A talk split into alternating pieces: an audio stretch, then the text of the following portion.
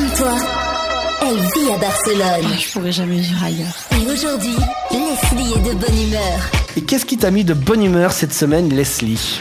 Eh bien, je suis de bonne humeur car les Barcelonais sont de plus en plus ouverts. En effet, on vit dans une Barcelone plus progressiste, plus ouverte qu'avant. Parce que c'est la mairie de Barcelone qui vient de révéler son enquête sur les valeurs sociales des habitants qui a été réalisée en 2014. Alors, il en ressort que certaines données ont évolué par rapport à l'enquête précédente qui avait été réalisée en 2010. Alors, ce sont plutôt les femmes qui ont changé leur façon de penser et influencé le résultat de l'étude. Alors, parmi ce qui a changé, il en ressort que les gens acceptent plus le mariage homosexuel, mais aussi le fait qu'une femme seule puisse avoir des enfants. En général, pour les couples, c'est devenu plus important qu'avant de partager les tâches ménagères. Du côté du travail. C'est une bonne nouvelle, ça C'est l'ouverture d'esprit. Ouais. Du côté du travail, la société a plus besoin de réussir à concilier la vie professionnelle et la vie personnelle.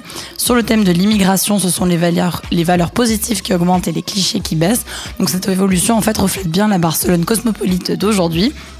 Mais il y a toutefois un paradoxe car la société barcelonaise se révèle être plus ouverte, mais quand on lui demande son avis, elle a l'impression que la société est moins tolérante qu'avant. Comme toi, ils vivent tous à Barcelone. Comme toi, ils écoutent tous Equinox.